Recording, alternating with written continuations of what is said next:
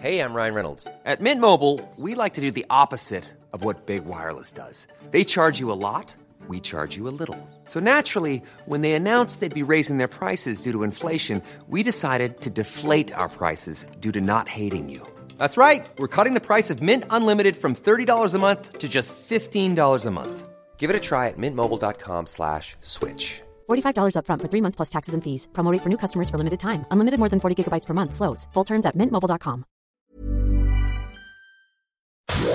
Inicia las noticias de la tarde con Jesús Martín Mendoza en Heraldo Radio.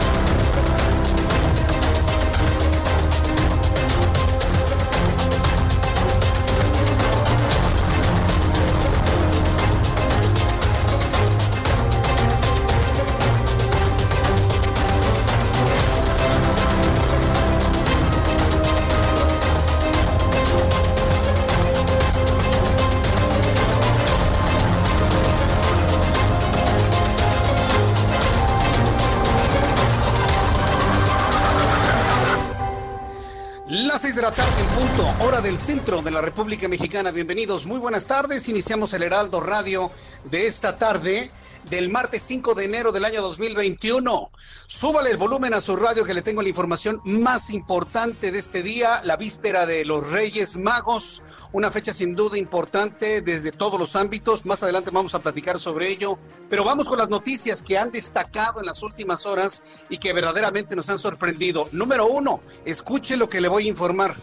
La Comisión Federal de Electricidad ha reconocido que el documento de protección civil de Tamaulipas que presentó el 28 de diciembre como prueba del incendio que provocó el apagón de hace algunos días y que afectó gran parte del territorio nacional es falso. La Comisión Federal de Electricidad dice que el documento de protección civil es falso. ¿De quién es la culpa? ¿De quien lo emite o de quien lo aceptó y lo hizo público? Aquí el asunto es este y vamos a entrar en un análisis usted y yo en una discusión en esto de quién es la culpa si el documento es falso, de quien lo emitió o de quien no lo verificó y lo hizo público. Aunque aseguró que el incidente sí sucedió, por lo cual aseguró levantó ya un acta de hechos sobre el mismo. Nadie sabe, nadie supo, nadie entiende qué ocurrió con el gran apagón de la Comisión Federal de Electricidad. Alguien nos está mintiendo, ¿eh? Alguien nos está mintiendo. Ese es el punto. Yo saco en conclusión que alguien nos está mintiendo de una manera descarada en este asunto y no vamos a saber la verdad de esto seguramente nunca.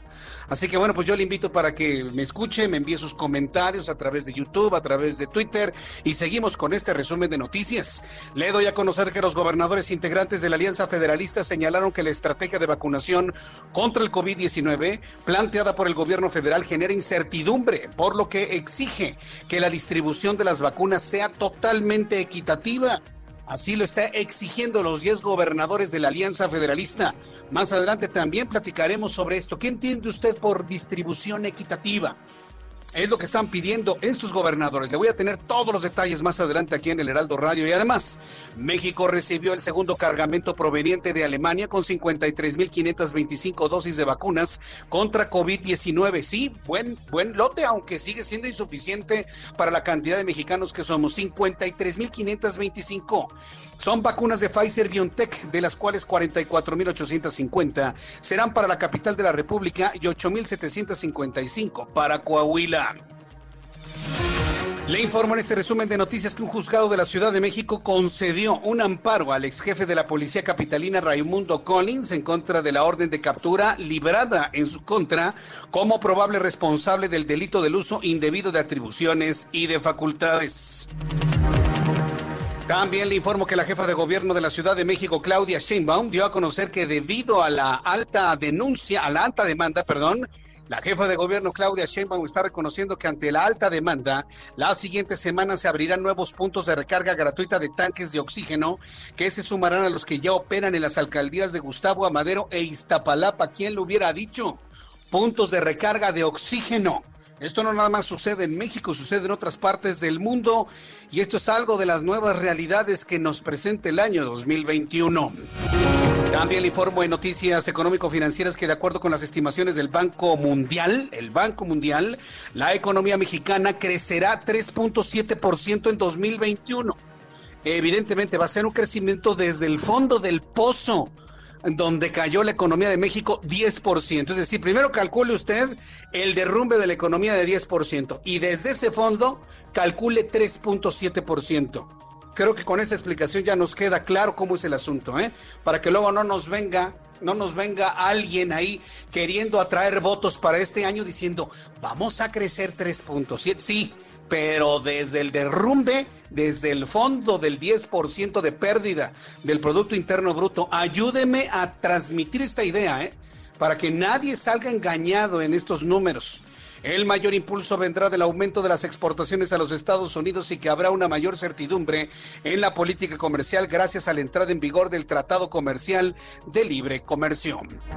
También la Organización Mundial de la Salud ha insistido a los países vacunar lo más rápido posible a sus eh, poblaciones frente al coronavirus. Esto está pidiendo la OMS, la Organización Mundial de la Salud, ya las compañías farmacéuticas que se apuren que aumenten el suministro de vacunas, que sea asequible y coherente. Les están pidiendo una mayor velocidad en la producción de vacunas, ya los países una mayor velocidad y eficacia en la aplicación de esta vacuna. Le platicaré de esto también más adelante. Y ya que hablamos de vacunas, Anet Ortiz Austin, directora del ensayo de CanSino, reveló en entrevista que la vacuna contra COVID-19 no se recomienda para mujeres embarazadas o en periodo de lactancia ya una primera contraindicación de la vacuna. La vacuna no es para mujeres embarazadas ni en periodo de lactancia. Le voy a platicar más adelante aquí en el Heraldo Radio. En las noticias de los deportes, le adelanto, ya nos platicará nuestro compañero Roberto San Germain, pero le adelanto que el delantero portugués Cristiano Ronaldo ha hecho historia. Ha escrito ya su nombre en la historia del fútbol mundial ha superado a Pelé como el jugador con más goles anotados en partidos oficiales al llegar a 758 en su carrera. Lo que se creía imposible desbancar a Pelé lo ha logrado Ronaldo. Ante la controversia, la leyenda brasileña se pronunció en redes sociales asegurando que a lo largo de su carrera logró 1.283 anotaciones, negativa a la postura oficial de la FIFA. Y bueno, pues Pelé en lugar de decir, pues sí, ahí vienen las nuevas generaciones, no, dice, yo me aferro yo me aferro a mi lugar y yo sigo siendo el que más goles ha anotado en toda la historia del fútbol. ¿Qué opina usted? Bueno, pues Pelé, evidentemente, pues con, defendiendo el negocio, porque pues finalmente él vive de conferencias, de sus presentaciones y demás. Y si el título del máximo goleador se lo quita a Ronaldo, pues ya no tendría que vivir. Créame que le entiendo a, a Pelé. Pero usted qué opina? Yo le invito para que nos lo platique y lo conversamos con Roberto San Germain un poco más adelante aquí en el Heraldo Radio. Ya son las seis de la tarde con seis minutos horas del centro de la República Mexicana. Vamos con nuestros compañeros corresponsales en toda la República Mexicana. Recuerde que le transmito este programa a todo el país. Leticia Ríos está en el Estado de México. Adelante, Leti. Hola, ¿qué tal? Buenas tardes, Jesús Martín para informarte que el sector industrial, comercial y restaurantero del Estado de México solicita a las autoridades la reapertura de sus establecimientos a partir del 11 de enero, ya que prolongar el semáforo rojo en la entidad implicaría que continúe el cierre de negocios. En tanto, las autoridades de salud del EDOMEX informaron que están valorando la necesidad de ampliar el periodo de dicho semáforo en la entidad hasta el 17 de enero debido al incremento significativo en la hospitalización en el estado. El presidente de la Cámara Nacional de la Industria Restaurantera, Canirac, delegación Edomex, Mauricio Masud, señaló al respecto que los eh, restaurantes están solicitando una reunión urgente con las autoridades estatales donde se definan los puntos para la reapertura de sus establecimientos. Destacó que la Canirac cuenta con un protocolo denominado Mesa Segura, tanto para la protección de los comensales como de los propios empleados. El presidente de Canirac señaló que las pérdidas económicas del sector suman al momento 35 millones de pesos y han cerrado 20 mil restaurantes en el Estado de México y cerca de 100 mil empleos se han perdido. En tanto, el presidente del Consejo de Cámaras y Asociaciones Empresariales del EDOMEX, Gilberto Sausa, dijo que se está demostrado que el cierre del sector económico formal no facilita el control de la pandemia porque los contagios no se generan en los centros de trabajo donde se aplican las medidas sanitarias correspondientes. Señaló que los ciudadanos al estar inactivos buscan las reuniones sociales donde se dan los contagios de COVID-19. El presidente de la CONCAEM indicó que necesitan reabrir a partir del 11 de enero, que ya es urgente porque el problema social cada vez se va haciendo más complicado eh, para los ciudadanos que no tienen ingresos para su subsistencia. Y señaló eh, que hasta el momento han cerrado el 35% de los más de 760 mil eh, empresas que estaban establecidas en el Edomex antes del inicio de la pandemia, Jesús Martín. Correcto, Leti Ríos. Estaremos atentos de más eh, reacciones que haya sobre esta información del sector industrial, comercial, restaurantero allá en la entidad. Gracias, Leti. Muchas gracias. Buenas tardes. Buenas tardes y saludo con mucho gusto a Mayeli Mariscal, nuestra corresponsal en Guadalajara, Jalisco. Adelante, Mayeli. Hola, ¿qué tal? Muy buenas tardes. Buenas tardes al auditorio. Eh, hace unos momentos el gobernador Enrique Alfaro Ramírez habló justamente sobre eh, que se van a destinar más espacios en los hospitales locales y es que eh, desde pues ya hace un par de semanas al menos se ha estado observando bastante eh, complicado el que puedan conseguir una cama de hospital para la atención de pacientes de COVID. Y justo en su anuncio lo que dijo es que se estarían sumando al menos 72 camas esto debido a que se destinará un piso completo del Hospital Ángel Leaño para la, atención de pacientes de COVID y justamente para despresurizar al Instituto Mexicano del Seguro Social, las clínicas que están eh, destinadas a atender a estos pacientes. Además, eh, dijo que, bueno, la capacidad hospitalaria de Jalisco todavía no está rebasada, así lo mencionó el mandatario, y eh, pues que se estarían agregando en total 134 camas, de las cuales 15 son de cuidados intensivos, 6 de terapia intermedia. Esto porque también se estarían sumando camas de hospitales civiles y del Hospital General de Occidente, además de las que ya mencioné del Ángel Leaño. Y también compartirles que en estos momentos que nos encontramos en restricciones ante el COVID, el 15 de enero se estaría dando un corte de resultados para saber si la curva de contagios disminuyó y qué eh, es lo que procedería, sobre todo con lo que tiene que ver con el retorno a clases y también si es que se mantendrían otro tipo de medidas de contención del COVID. Correcto, Mayeli Mariscal, estaremos atentos de ello. Muchas gracias. Buenas tardes. Excelente tarde para todos. Y vamos directamente hasta Durango. Allá está nuestro corresponsal Ignacio Mendíbil. Iniciará la vacunación contra COVID-19 en Durango el próximo 12 de enero. Adelante, Ignacio. ¿Qué tal? Muy buenas tardes. Te saludo desde Durango, Durango. Y bueno, pues efectivamente, hoy en rueda de prensa virtual, el gobernador del estado, José Rosa Puro Torres, dio a conocer que el próximo día 12 de enero iniciará lo que será la vacunación a todo el personal de primera línea de salud COVID aquí en la comarca lagunera, como también en la ciudad capital y en todos los centros de atención. La intención es poder seguir manteniendo el semáforo naranja.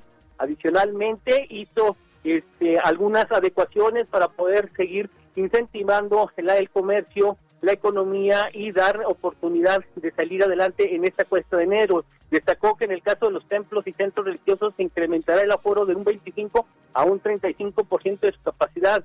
En el comercio no esencial se mantendrá de lunes a sábado de 10 a 7 de la tarde, los domingos de 10 a 3. Los restaurantes podrán operar todos los días de la semana con aforos restringidos hasta las 10 de la noche. Los parques podrán abrir con un horario de 6 de la mañana a 4 de la tarde para actividades deportivas al aire libre. En el caso de las plazas públicas podrán abrirse con un aforo restringido, acuerdo con las disposiciones de cada autoridad municipal. Dijo que está en contacto directa con Juan Ferrer del INSABI para poder tener la, eh, la metodología de la aplicación de estas vacunas COVID, así que también a través del INEGE se elabora un listado de personas de la tercera edad que serán vacunadas en las primeras etapas de su aplicación aquí en el estado. Y sin embargo dijo que no porque exista ya la vacuna y llegue a Durango se tiene que bajar la guardia, si no hay por qué salir a la calle no lo hagan, hizo el exhorto del gobernador del estado para poder seguir manteniendo pues el descenso de los contagios después de haber sido de las entidades con mayores de estos. Correcto. Gracias, Ignacio Mendíbil, por la información. Muy buenas tardes. Buenas tardes. Hasta luego, que te vaya muy bien. La verdad, estoy de acuerdo con usted. Por un lado, escuchamos informaciones de algunas partes del país en el sentido de ya una normalización, de que si los niños ya regresan a la escuela presencial, yo lo veo muy difícil, lo veo muy lejano, por lo menos para la capital de la República. Y, y en otros lados, recomendaciones, por ejemplo, en Durango, no salgan de su casa si no es necesario Vamos a estar escuchando este tipo de, contrastes en la información en diversos puntos de la República Mexicana durante estas semanas. Y yo le invito a que se esté informando constantemente a través de Heraldo Radio, a través de Heraldo Televisión, a través de Heraldo Web y a través de nuestro periódico de todos los días. Siempre esté muy atento de toda la información que le tenemos que dar sobre este tema. Vamos con nuestros compañeros reporteros urbanos, periodistas especializados en información de ciudad. Saludo con mucho gusto a Daniel Magaña. Adelante, Daniel. ¿Qué tal, Jesús Martínez? Muy buenas tardes. Bueno, pues información vehicular. Fíjate que se ha cerrado finalmente pues, el eje 1 norte, esta actividad pues intensa, comercial. Bueno, pues prácticamente el eje 1 norte es un inmenso tianguis eh, de juguetes, así que hay que tomarlo en cuenta pues las personas que pues utilizan pues esta ruta para trasladarse hacia la zona del aeropuerto, pues eh, si se traslada hacia la zona del aeropuerto, bueno, pues considerar la zona del circuito interior, pues la zona precisamente de Río Consulado, la vía alterna pues, eh, pues eh, más cercana para las que se trasladan hacia la zona de la terminal aérea. Y fíjate que no únicamente en la zona del eje norte, sino en algunos otros puntos, incluso pues a lo largo del día se registraron algunos cierres de la zona del anillo periférico oriente cerca de la calzada de ermita, ya que pues algunos eh, vendedores informales de juguetes que habitualmente colocan estos tianguis para pues este día, bueno, pues no se les permitió colocarse y bueno, pues ellos bloquearon la zona del anillo periférico oriente. Así que, bueno, pues bastante actividad. El día de hoy, Jesús Martín, pues mayor esta actividad, sobre todo de venta de juguetes en varios puntos de la capital. El reporte, muy buenas tardes. Muchas gracias por la información a mi compañero Daniel Magaña. A través de nuestras plataformas de consulta del Heraldo Radio, que está, es a través de mi cuenta de YouTube, Jesús Martín MX, me están preguntando que hasta cuándo la capital de la República estará en semáforo en rojo. La jefa de gobierno de la Ciudad de México, Claudia Sheinbaum, anunció el año pasado que en esta, en esta contingencia hasta el próximo domingo 10 de enero. El semáforo estará en rojo hasta el domingo 10 de enero, pero hay que estar muy atentos el próximo viernes. El próximo viernes 8, en su conferencia matutina, la jefa de gobierno va a determinar si pasamos al semáforo en color naranja o si nos mantendremos otra semana más en color rojo. Yo en lo personal pienso que vamos a continuar en rojo después del domingo 10.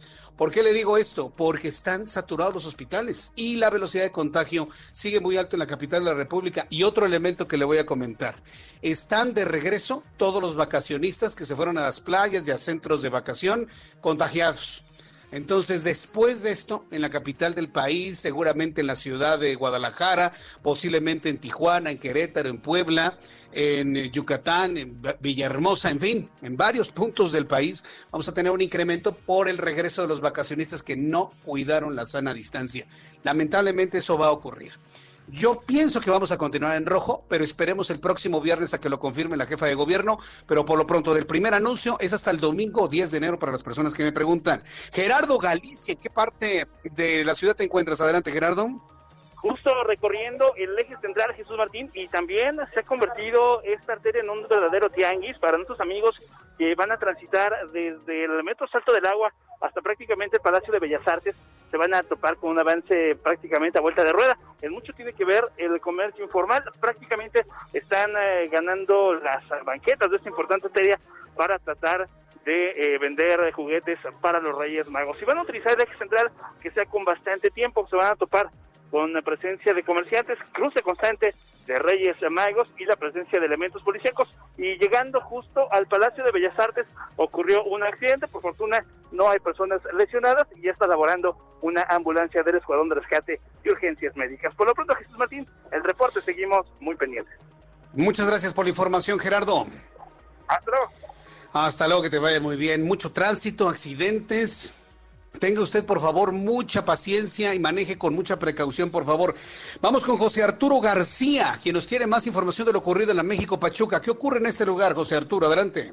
Gracias, muy buenas tardes, Jesús Martín. Amigos del auditorio, tenga usted mucha precaución. Son cerca de 10 vehículos que se han visto involucrados en este accidente sobre la México Pachuca, metros antes de llegar hacia la caseta de cobro de Ojo de Agua con dirección hacia la ciudad de Pachuca Hidalgo. Tómenlo muy en cuenta, hay contratiempos importantes y en toda esta zona, bueno, ya están los servicios de emergencia aproximándose precisamente para atender a las personas que son que han resultado lesionadas como consecuencia de este encontronazo, esta carambola que comúnmente se le conoce a ese tipo de choques donde participan más de cinco vehículos. Así que tómelo en cuenta, reitero, eso es antes de la caseta de cobro eh, del Ojo de Agua en dirección hacia la ciudad de Pachuca Hidalgo, por lo cual le mantendremos informados. El tránsito vehicular se está viendo afectado ya en este instante, procedente de la zona también del Cerro del Elefante y dejando atrás los indios verdes. Tómelo muy, muy en cuenta y seguiremos informando. Jesús Martín, la información, regreso contigo.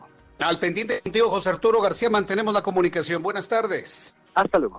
Hasta luego, que te vaya muy bien. Si usted, por ejemplo, revisa sus, sus, aplicaciones de mapas, podemos observar que a esta hora de la tarde tenemos muchísimo tránsito también en el viaducto Miguel Alemán en ambos sentidos, de oriente a poniente, poniente a oriente, en los dos sentidos. Circuito interior, muy cerca de todo lo que es la zona de, de la raza también con muchísimo tránsito. Fíjese, y para eh, estar en esa misma idea también en la ciudad de Guadalajara. Amigos que nos escuchan a través del 100.3 de FM, muchos problemas de tránsito en la Lázaro Cárdenas, como ya es costumbre, evidentemente, muchísimo tránsito a esta hora de la tarde en la ciudad de Guadalajara, en la Lázaro Cárdenas. También tenemos muchos conflictos vehiculares a esta hora de la tarde en Adolfo López Mateos, en ambos sentidos, tanto de norte a sur, sur a norte. Hay algunos cierres y algunos accidentes, sobre todo a la esquina de la Avenida México en la ciudad de Guadalajara, esto al norte de Arcos Vallarta. Y bueno, pues también le voy a tener información de la vialidad en este, en este lugar. Son las 6 con 19, las 6 con 20, ya en este momento acaba de cambiar el reloj, las 6 de la tarde con 20. Vamos a revisar lo que sucedía un día como hoy, 5 de enero, en México, el mundo y la historia con Abraham Arreola. Amigos, bienvenidos. Esto es un día como hoy en la historia 5 de enero. 1914, en los Estados Unidos, la Ford Motor Company anuncia el horario de 8 horas laborales y el salario mínimo de 5 dólares diarios a cada trabajador.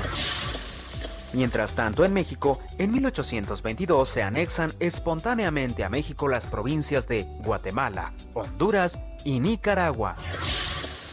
En 1883 muere Ezequiel Montes, político y diplomático liberal que colaboró en el gobierno del presidente Benito Juárez. En 1934, Abelardo Rodríguez, presidente interino de México, instaura el salario mínimo en el país. Cortito pero sustancioso, amigos, esto fue un día como hoy en la historia.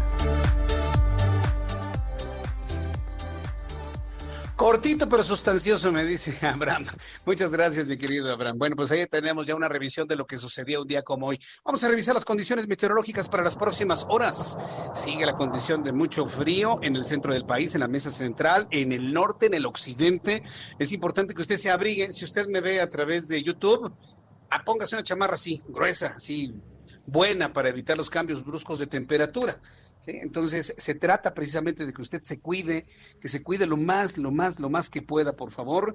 Y bueno, pues aquí va el pronóstico del tiempo para las próximas horas. Para usted que me está escuchando en todo el país, debo adelantarle que el Servicio Meteorológico Nacional está considerando que vamos a seguir con el, eh, con el Frente Frío número Ahorita le digo el número 24. La verdad es que eh, ha habido mucho frío en las últimas horas y esto se debe a que vamos, va los vientos acompañados con un sistema de baja presión. Frente frío número 24 con un canal de bajas presiones y además lluvias fuertes a puntuales en Veracruz y en Oaxaca, temperaturas máximas hasta de 40 grados por increíble que parezca esto en Michoacán. Durante esta noche dice el Servicio Meteorológico Nacional, el Frente frío número 24 se extenderá frente a las costas de Quintana Roo, además un canal de baja presión. Ya estamos observando el ingreso del Frente frío número 25 por el norte de nuestro país en interacción con una corriente en chorro Así que va a regresar seguramente el frío más intenso en los próximos días. Ya está entrando ya por Tijuana. Hay que abrigarse muy bien, queridos amigos, allá en Tijuana, en la zona de San Diego también, California. Hay que abrigarse muy bien. Baja la temperatura en este lugar e irá recorriendo el frente frío número 25, entrando por Baja California, Sonora, Chihuahua, luego bajará hacia Sinaloa, se irá hacia Durango y se empezará a enfilar hacia el Golfo de México. Una parte alcanzará el centro del país pues yo calculo dentro de unos tres o cuatro días. Vamos a estar muy atentos de todo ello, les estaré informando. Amigos que nos escuchan en Guadalajara, en estos momentos la temperatura en Guadalajara es de 17 grados, la mínima estará oscilando entre 7 y 8, la máxima para mañana 24 grados. Y aquí en la capital de la República Mexicana, el termómetro en este momento está en 16, está haciendo frío, la temperatura mínima oscilará entre 8 y 9 grados y la máxima para mañana 23 grados Celsius.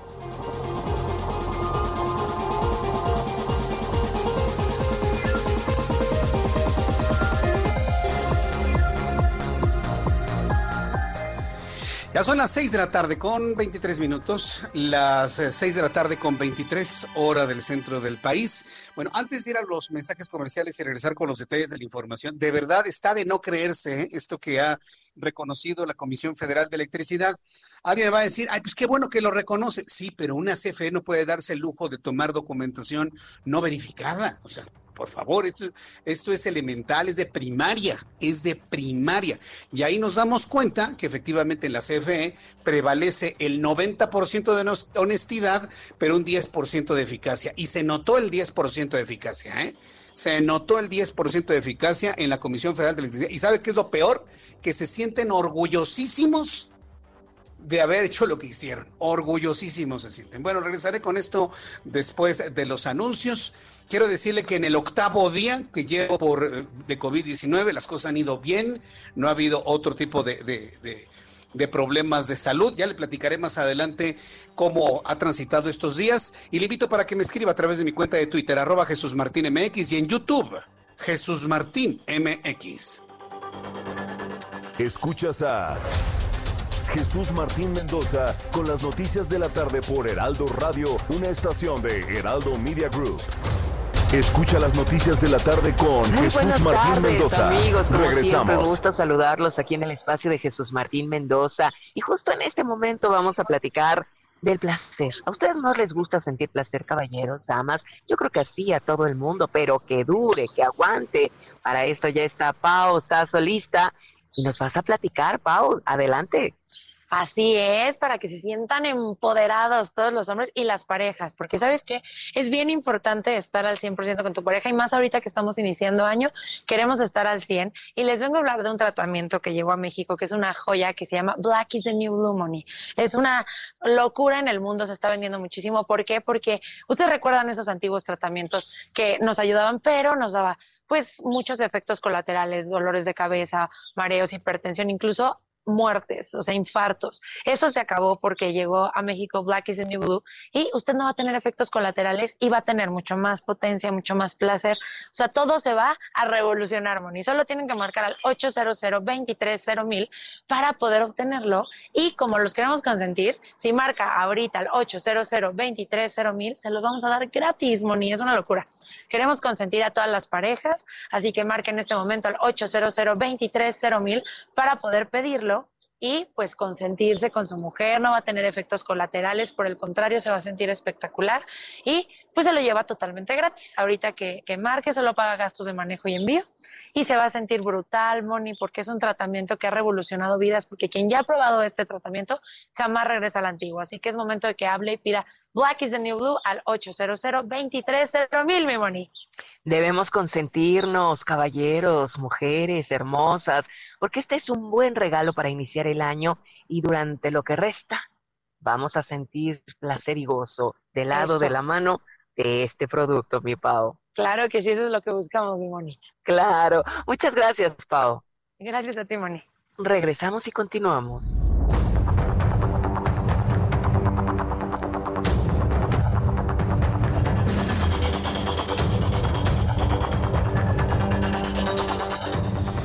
Ya son las 6 de la tarde con 31 minutos, las 6 de la tarde con 31, hora del centro de la República Mexicana. Bueno, todos nuestros amigos que se encuentran a través de YouTube, si usted me escucha en todo el país y quiere enviarme un mensaje, un comentario eh, sobre las noticias del día de hoy, entre a YouTube en el canal Jesús Martín MX. Busque usted Jesús Martín MX, todo junto. Ahí va a encontrar el canal y ingrese usted a la transmisión en vivo, inmediatamente entrará usted en un chat en el que me puede enviar mensajes y leer los comentarios de otras personas. Y muchos de nuestros amigos que nos escuchan traen un nivel de indignación, de enojo todavía por el asunto de las vacaciones de Hugo López Gatel, subsecretario de Prevención y Promoción a la Salud. Yo lo puedo entender, ¿eh? la indignación es enorme. Luego la respuesta de ayer por la tarde, en el sentido de que, pues sí lo reconocía y casi, casi como, ¿y qué? Nada, nada, más, le nada más le faltó decir a Hugo López Gatel, sí me fui, estuve con amigos, y nada más faltó que dijera, y ¿Y qué? Una cosa así. Verdad, el problema que tiene este gobierno. Ah, y luego Andrés Manuel López Obrador, presidente de este país, se fue a jugar béisbol, violentando para empezar el semáforo rojo de la Ciudad de México y entrando con influyentismo a un campo de béisbol. Debería estar cerrado el campo de béisbol, si me entienden. Entonces, el problema de este gobierno es la actitud. El problema de este gobierno de México es la actitud. Están ensoberbecidos. Están ensoberbecidos. Y esto ha generado que sus allegados, sus barberos, sus barberos, que ya no saben, ya no saben cómo defender lo indefendible, pues en actitud muy violenta, muy beligerante en las redes sociales para defender lo indefendible. Estamos en un problema como mexicanos, ¿eh? Se lo puedo decir, ya sí, mire, sin afán de, violentar ni enojarnos ni nada, sí le quiero decir que estamos en un problema en este país. Y el problema, el problema es el gobierno. Y el problema es hacia las cosas. Es, la, es un problema de actitud. Pueden tener buenos diagnósticos, pueden tener buena idea de cómo abonarlos, que no han funcionado. Sus ideas no han funcionado, no, han servido absolutamente. Pueden tener inclusive hasta una buena intención de hacer las cosas. Pero el problema que hemos visto ahora con esto, un presidente jugando béisbol mientras hay 130 mil muertos y un subsecretario yéndose de vacaciones cuando ningún médico se está yendo de vacaciones, es un problema de actitud una, idea de querer con sus acciones decirle a la gente, usar nuestros medios de comunicación, usar, dije, estos medios de comunicación para generar una idea de que no pasa nada. Y eso, eso es lo que hay que condenar. Eso. Que si se fue de vacaciones, que haga que su vida un papalote. A mí la verdad no me interesa lo más mínimo qué tipo de calzones trae Hugo López Gatel. No me interesa. Créame que es de las 50 mil cosas que me valen un comino en este planeta pero es un funcionario público que debe tener la actitud necesaria porque le estamos pagando. Es un empleado de México, Hugo López Gatel, es un empleado, es nuestro empleado. Y estoy tomando el concepto, seguramente usted lo recuerda, de José Gutiérrez Vivó. Ya nadie se acuerda de eso cuando él decía, los gobernantes son nuestros empleados. Ah, bueno, pues yo lo retomo. López Obrador es nuestro empleado y le pagamos con nuestros impuestos. Y también a Hugo López Gatel es nuestro empleado y le pagamos con nuestros impuestos. Y estamos en todo nuestro derecho de exigirles, como empleados que son de México, que se comporten a la altura, que dejen a un lado sus actitudes soberbias y que se pongan a trabajar y que tomen correctas decisiones. Es que ha trabajado mucho López Gatel. No me importa si trabaja mucho, que trabaje. Porque trabajar mucho, pues se puede trabajar todo el día, pero sin tener resultados. Se trata de tener resultados. Así que, señores, como ciudadano, millones de mexicanos les exigimos, déjense de tonterías. Déjense de, de, nimiedades y de cosas que no vienen al caso. Dejen de jugar béisbol y dejen de irse de vacaciones y concéntrense en lo que tienen que hacer. Y si dice, es que tengo un tiempecito libre para descansar por solidaridad con la gente que no puede y no quiere. Entonces, sean solidarios, quítense la soberbia. Yo estoy obligado moralmente a decírselos, porque mucha gente coincide con lo que les estoy diciendo. Bien, ahora vamos a lo, a lo importante del día de hoy. Con nuestro compañero Gerardo Suárez, reportero del Heraldo Media Group, eh, nos informa que personal médico y enfermería del Instituto Mexicano del Seguro Social alerta que no resistirán en la batalla contra COVID-19 si la población no se queda en casa. Adelante, Gerardo, te escuchamos. Muy buenas tardes, Jesús Martín. Con el mensaje, si no nos ayudas, no vamos a resistir, personal médico y de enfermería que combate el COVID-19 en el Instituto Mexicano del Seguro Social pidió a la población atender el confinamiento en sus domicilios para controlar la epidemia y evitar el colapso de los hospitales.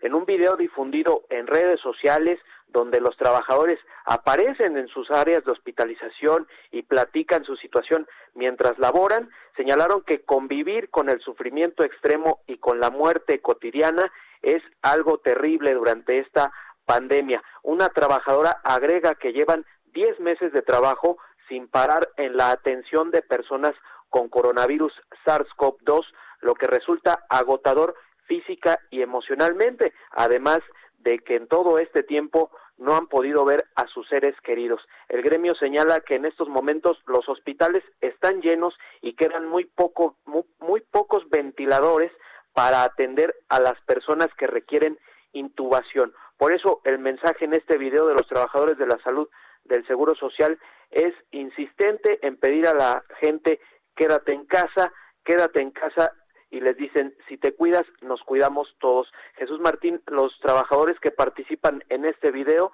son médicas, médicos, enfermeras y enfermeros de los hospitales generales de zona 29 en San Juan de Aragón y 27 en Tlatelolco, ambos en la Ciudad de México, el punto donde se padece eh, el mayor problema de la epidemia de COVID-19 en estos momentos. Y este video fue difundido por el sindicato de estos trabajadores del Seguro Social.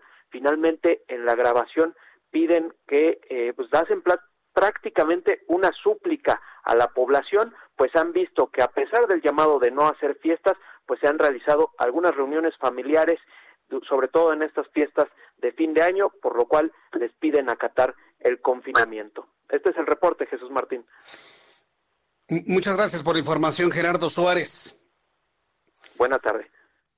Hasta luego, muy buenas tardes. Fíjese lo que le está pidiendo, fíjese lo que le está pidiendo el gremio médico, los sindicatos de médicos a la gente. Señores, quédense en casa, no se contagien, porque si siguen llegando enfermos, nos vamos a colapsar. Eso es lo que nos están pidiendo. Ahora dígame, ¿cómo se va a quedar la gente en casa si el que está designado como autoridad para el tema de COVID sale a las playas? No falta mexicano con, con, mentalidad de visión muy cortita y valiéndole un comino lo que pase con los demás. No falta mexicano que diga, ay, si se fue Gatel me puedo ir yo y se van a ir. Entonces, se da cuenta de lo grave que es esto, del rebote que este tipo de acciones irresponsables, porque Gatel es un irresponsable y el presidente es un irresponsable al irse a jugar béisbol en medio de la pandemia. Con estas irresponsabilidades, ¿usted cree que la gente se va a quedar en casa? ¿Usted cree que le van a hacer caso a los médicos, enfermeros, enfermeras de quedarse en su casa? No, no, de, verdad que es, vuelvo a insistir, un problema de actitud gravísimo del gobierno que tenemos actualmente. Actitud, es actitud. Carlos Navarro, reportero del Heraldo Media Group, despliegan operativos en la Ciudad de México por el Día de Reyes. Precisamente los Reyes están por llegar, evidentemente los Reyes traen también cubrebocas, saben del problema en el mundo y muchos lugares han hecho los preparativos de sanitización, de limpieza para que los tres Reyes Magos se surtan de los juguetes que la noche del día de hoy para amanecer mañana llevarán a muchos niños. Los que evidentemente puedan, a los lugares que se puedan, porque hay muchos lugares cerrados. Eh, Carlos Navarro, adelante, te escuchamos. Muy buenas noches. Buenas noches, Jesús Martín. Te saludo con gusto a ti al auditorio. Bien, la Secretaría de Seguridad Ciudadana de la Ciudad de México desplegó 1.500 policías con motivo del Día de Reyes 2021. Esto con la intención de reforzar las acciones de prevención, seguridad y vigilancia en las 16 alcaldías a fin de inhibir delitos de alto impacto y con el propósito de invitar, ojo, a las personas a no asistir a lugares concurridos para evitar el contagio del virus SARS-CoV-2 que provoca la enfermedad COVID-19. Se trata pues, de policías de proximidad de la agrupación metropolitana y complementarias en coordinación con las 16 demarcaciones territoriales donde se apoyarán con unidades especiales incluso helicópteros del agrupamiento Cóndores. También 300 elementos de tránsito estarán agilizando la movilidad y evitar el estacionamiento prohibido, porque ya ven que no falta el que estaciona en doble, en doble fila en las vías rápidas. La jefa de gobierno, Claudia Sheinbaum, informó que el operativo se iba a centrar principalmente en la zona del centro histórico de la Merced y de circunvalación para atender y evitar alguna conglomeración o tráfico en la zona. Escuchemos. Hay, hay algunos operativos, particularmente en la zona de venta de juguetes, eh, del comercio en, en vía pública eh, pero en general, como siempre lo hemos hecho, nuestro interés es eh, concientizar, llamar a la población y la gran mayoría ha respondido. El personal que participa en este operativo aplicará el protocolo de medidas sanitarias como el uso de cubrebocas, gel antibacterial y el respeto de la sana distancia. En lo que respecta al transporte público, Jesús Martín, el sistema de transporte colectivo metro, las terminales de autobuses y las carreteras en los accesos y salidas tendrán presencia policial para evitar delitos como robo de pasajeros y a transeúnte. Recordemos que la Secretaría de Seguridad Ciudadana recomienda utilizar mecanismos electrónicos confiables a las personas para evitar asistir de manera física a lugares que podrían presentar aglomeraciones. Incluso en recorridos pudimos ubicar que en la zona principalmente de la Merced hay demasiadas personas que no están respetando la, la sana distancia. Estos Reyes Magos no están atendiendo el llamado del uso del cubrebocas. Esperemos que estos Reyes Magos que van a llegar hoy en la noche respeten las medidas en lo que resta del día. Jesús Martín, la información que te tengo. Muchas gracias por esta información, Carlos Navarro. Hasta luego, buenas tardes. Ah, hasta luego, muy buenas tardes. Ya son las seis con cuarenta y dos, las seis de la tarde con cuarenta y dos minutos hora del centro de la República Mexicana. Le invito para que me den sus comentarios a lo que, a lo que hemos platicado sobre el tema de la actitud de la actitud del gobierno actualmente. Yo le invito para que me lo comparta a través de Twitter, arroba Jesús Martín MX, a través de nuestro canal de YouTube, el canal Jesús Martín MX. Me envía usted un mensaje, inclusive en YouTube lo puede compartir y comentar con otras personas. Alejandro Díaz dice, Jesús Martín, presidente de México, no habrá pandemia, dice Alejandro. Dice, te queremos, Jesús Martín, a través de tu voz, escucharte a pesar de muchos mexicanos. Eh, hay, una percepción también generada, ¿eh? hay una percepción también construida a través de las redes sociales, a través de estrategias mercadotécnicas para hacer creer que mucha gente está en apoyo de, lo que es eh, indefendible. No, no se crea, no, no se crea. Hay muchos millones de mexicanos que se han mostrado totalmente decepcionados ya a dos años, a más de dos años, totalmente decepcionados. Ese es un hecho, ¿eh? Así que lo que usted vea, no, ni, ni se me preocupe, ¿eh? la verdad es que no se me preocupe. Eh, efectivamente, hay un desazón, hay una desconfianza total y esta sigue creciendo con actitudes y acciones como las que acabamos importante, ya escuchamos precisamente a los, a los médicos pidiendo que la gente no salga de sus casas, que se queden ahí en sus casas para evitar que la gente se siga contagiando. ¿Por qué? Porque hay muchas personas que al contagiarse de COVID-19 no sabemos cómo va a desarrollarse el virus en su cuerpo. Y hay casos verdaderamente graves que los llevan a la muerte, ya lo sabemos con casi 130 mil mexicanos. El asunto es que se están desarrollando muchas eh, herramientas y muchas estrategias, muchas formas de abordar un tratamiento contra el eh, COVID-19. Hace algunos días platicábamos sobre la ivermectina, seguramente usted lo recuerda. Y bueno, pues hay algunos médicos que les dan mucha posibilidad y hay otros que no tanto.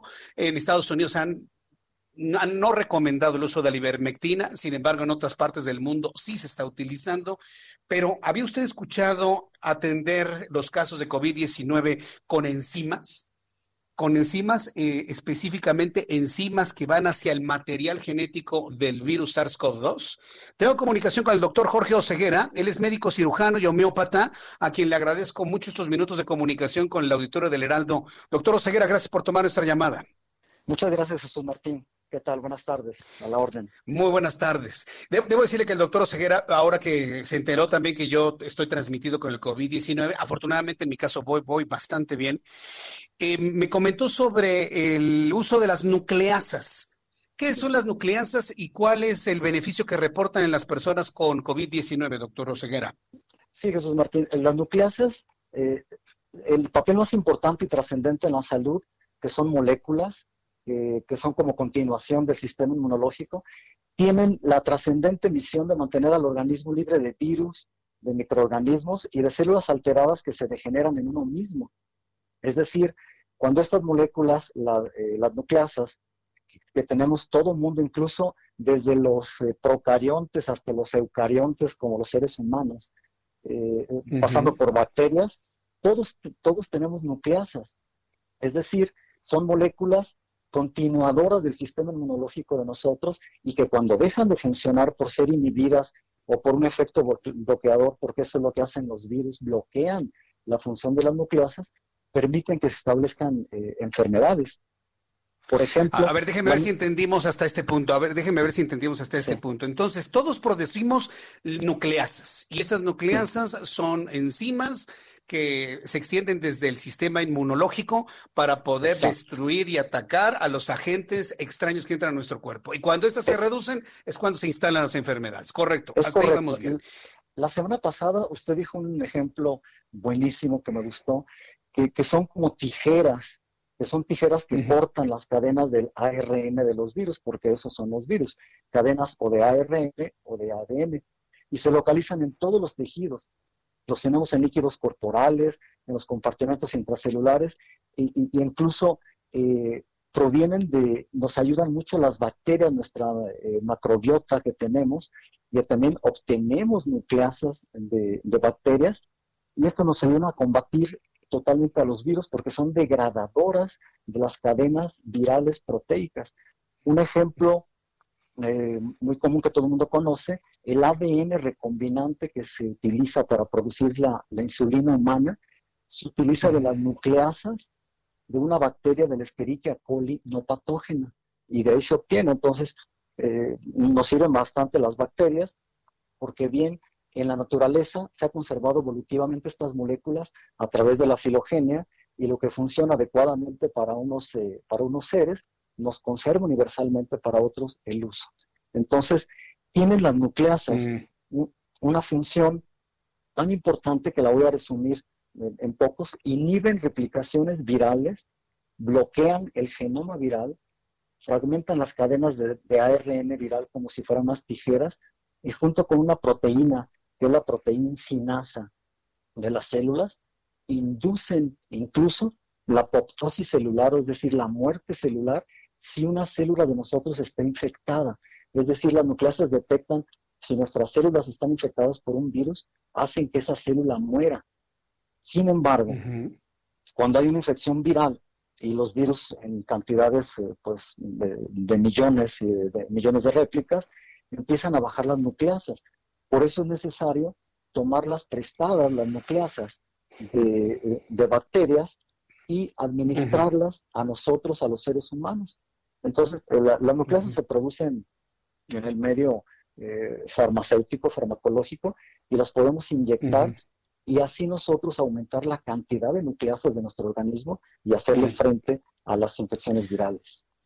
E, es decir, este tratamiento que ustedes están de alguna mente presentando tiene el objetivo de potenciar el sistema inmunológico, de ayudar al sistema inmunológico que esté en mejores condiciones de luchar contra el virus en el cuerpo humano, ¿verdad? Esa es, la idea. ¿O ese es, el principio? Sí, porque la propuesta de nosotros... Esto significa que no se contrapone con el tratamiento que esté llevando alguna persona que nos esté escuchando. Absolutamente, al contrario, van a soportar y estimular y a potenciar el desarrollo o el, potencial del sistema inmunológico y la persona va a poder responder adecuadamente a una infección viral. Nosotros proponemos un esquema integral eh, que son cinco puntos, donde el punto número uno, el más importante, son, son los hábitos de la persona, los hábitos de alimentación, ejercicio y vida emocional. El punto número dos, eh, medicamentos tanto preventivos como eh, curativos de medicina homeopática. El punto número tres, las nucleasas precisamente como preventivos y en eventual contagio. Usamos también los, los, factores de transferencia que son potenciadores también del sistema inmunológico como preventivos y tratamientos.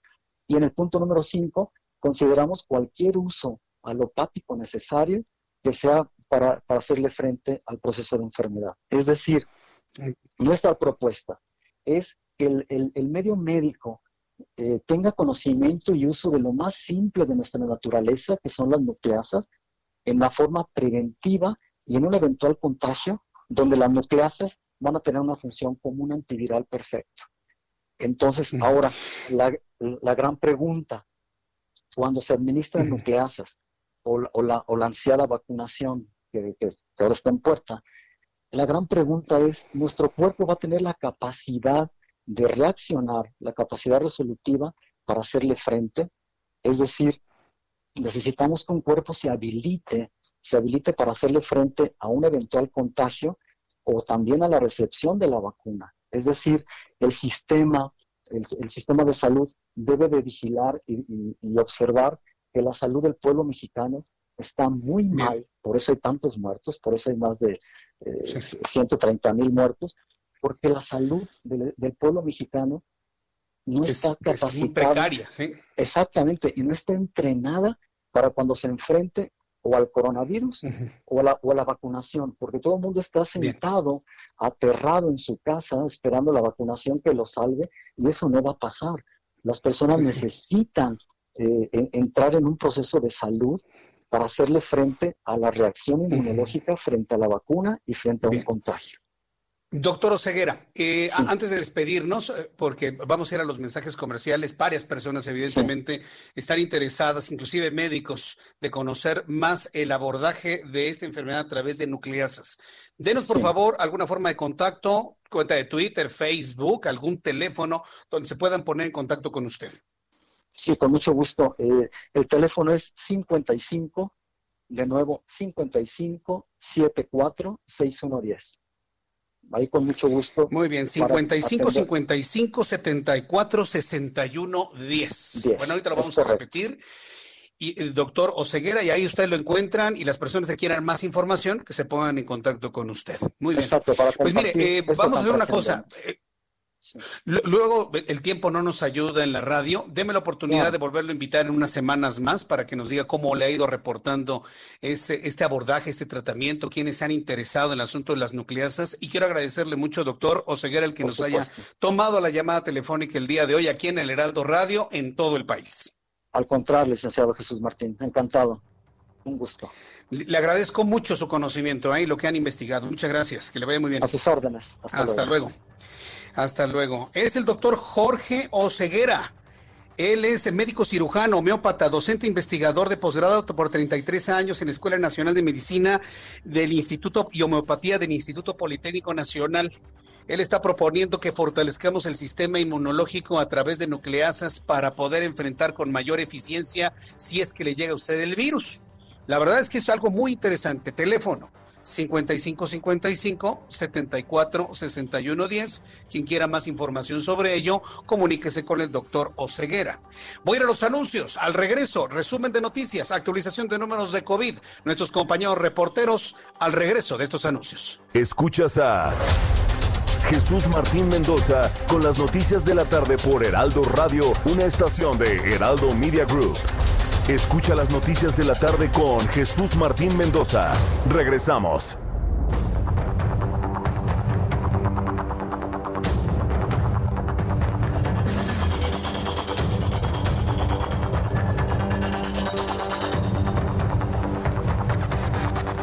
Son las 7 en punto, hora del centro de la República Mexicana. Le presento un resumen con las noticias más importantes aquí en el Heraldo Radio.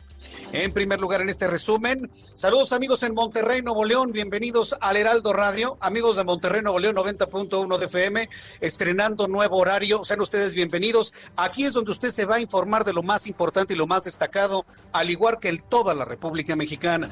En este resumen de noticias le informo, cuatro exfuncionarios fueron identificados como los principales operadores de la red de corrupción que durante la administración de César Duarte desvió 2.700 millones de pesos del erario estatal Mónica Vargas, secretaria de la Función Pública del Estado, agregó que ya se iniciaron los procedimientos legales y administrativos para recuperar esos recursos, pero los juicios podrían llevar hasta cinco años, por lo que advirtió que el próximo gobierno debe poner atención en el combate a la corrupción o de lo contrario no se podrá recuperar el dinero desviado, imagínense, se va a perder esa cantidad de dinero.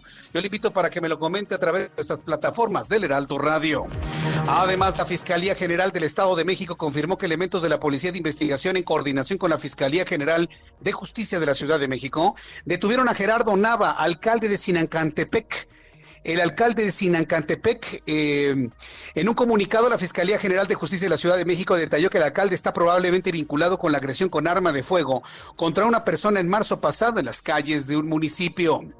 Y también en este resumen de noticias, entérese que casi el 90% de 500 legisladores federales buscan la reelección en el proceso electoral que se realizará el próximo 6 de junio. Se van a reelegir, se quieren reelegir los diputados, informó este martes la Cámara de Diputados. En la lista de legisladores dada a conocer por la Cámara, se apuntó que de los de los 252 diputados que integran la fracción de Morena, eh, la mayoría, 232, quieren nuevamente el hueso.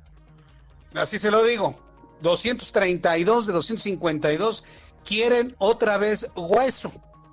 Bueno, pues va a depender de usted, de usted, de usted, de usted, de usted, de mí, de ti, de ti, de todos, si les permitimos que vuelvan a tener el mismo hueso o ya no. Este miércoles arribarán otras 4.875 vacunas a Nuevo León para personal médico, según informó el secretario de Salud del Estado, Manuel de la Oca Vasos. Vamos a entrar en comunicación en este resumen de noticias. Saludos amigos en Monterrey, Nuevo León, con la información más importante, como a usted le gusta escucharla en Monterrey. Adelante con la información, Daniel Daniela García. Adelante, Daniela. Jesús, muy buenas tardes. Así es, este miércoles, el día de mañana, arribarán otras 4.875 vacunas aquí al Estado de Nuevo León, esto para el personal médico. Así lo informó el secretario de Salud del Estado, Manuel de la Oca en rueda de prensa de esta tarde. El funcionario detalló que sostuvo una conversación con el subsecretario de Salud y Prevención, Hugo López Gatel, y le reveló que estaban llegando casi 5.000 dosis más para atender al personal de primera línea. En concreto, te platico, Martín, esta distribución será de acuerdo al número de camas que tienen en los hospitales para atender a personas contagiadas de COVID-19 y de terapia intensiva, por lo que 822 irán para los servicios de salud del Estado, otras 2.633 para el INS, que según la autoridad estatal atiende al 80% de la población contagiada de COVID-19 aquí en el Estado. Otras 100 de estas vacunas irán para el ISTE, 335 más para hospitales de La Serena, el hospital universitario recibirá 113, los hospitales privados 831 vacunas y 41 más irán para los hospitales de Pemex que están operando aquí en la entidad. Pero así fue como lo mencionó el doctor Manuel de la Boca Base, si podemos escuchar un poco de la conferencia del día de hoy. 4.875 vacunas llegan mañana, todavía no tengo una hora estipulada.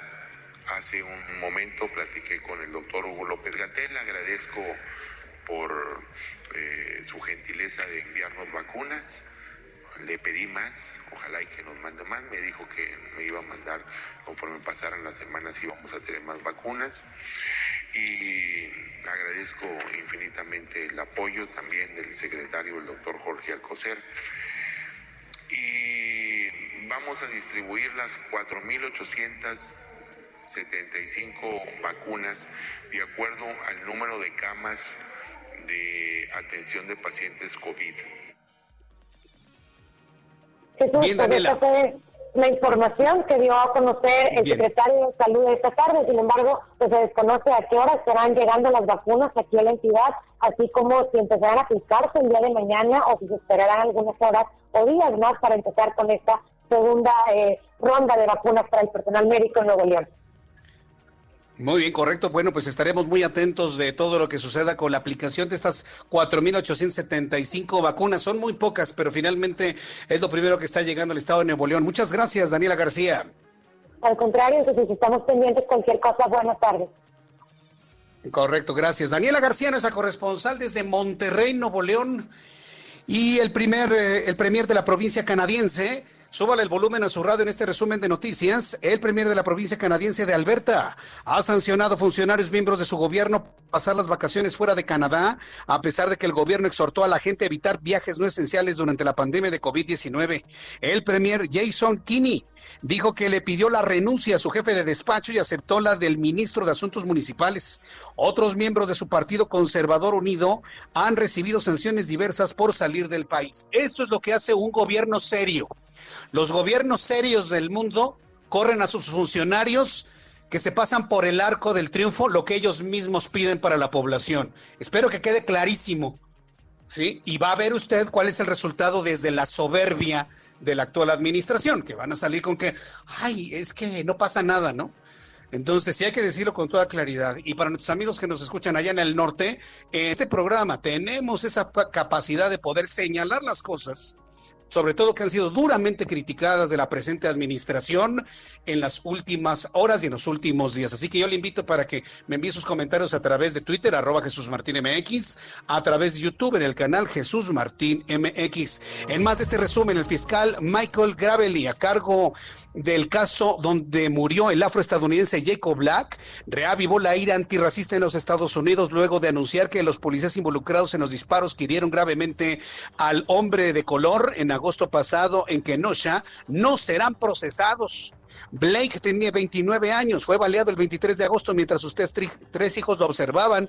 Cuando intentaba entrar a su automóvil gravemente herido, perdió el uso de sus piernas. Y finalmente en este resumen le informo que la nueva Asamblea Nacional de Venezuela fue instalada este martes 5 de enero con 256 diputados del chavismo reunidos en el bloque de la patria y 21 de la oposición electos el pasado 6 de diciembre. Comenzó un nuevo periodo que se extenderá hasta el 2026. Al frente del Poder Legislativo quedó Jorge Rodríguez, exministro de Comunicación, como vicepresidenta Iris Varela, ex titular del Servicio Penitenciario dentro de la dictadura de el señor Maduro. Estas son las noticias en resumen. Le invito para que siga con nosotros. Le saluda Jesús Martín Mendoza.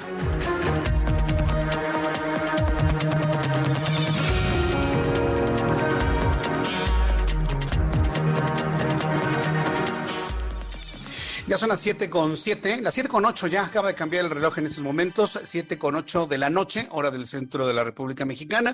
Escucha usted el Heraldo Radio en toda la República Mexicana. Le saluda Jesús Martín Mendoza. Vamos con nuestros compañeros reporteros urbanos. Saludo con muchísimo gusto a Gerardo Galicia. Adelante, Gerardo. El gusto nuestro, Jesús Martín. Excelente noche y tenemos información para nuestros amigos que van a utilizar la avenida 20 de noviembre. Si llegan al centro histórico, van a encontrar un avance realmente rápido. Pueden transitar sin mayor problema hacia la calle de República de Uruguay. Ya a partir de este punto tenemos cierres a la circulación que realizan los elementos de la policía capitalina. También la calle de Isabel la Católica queda completamente cerrada al tránsito precisamente para evitar que las personas lleguen hasta el centro histórico y el cierre de la circulación lo van a encontrar a partir de eh, y también hay otro filtro a la altura de Fray Servando Teresa de Mier, así que de momento eh, eh, la calle de Isabel la Católica no se puede transitar, sí se puede caminar, pero en vehículo no la van a poder utilizar por los cierres que ya realizan los elementos de la policía capitalina. Y por lo pronto, Jesús Martín, el reporte. Muchas gracias por esta información, Gerardo Galicia. Hasta luego.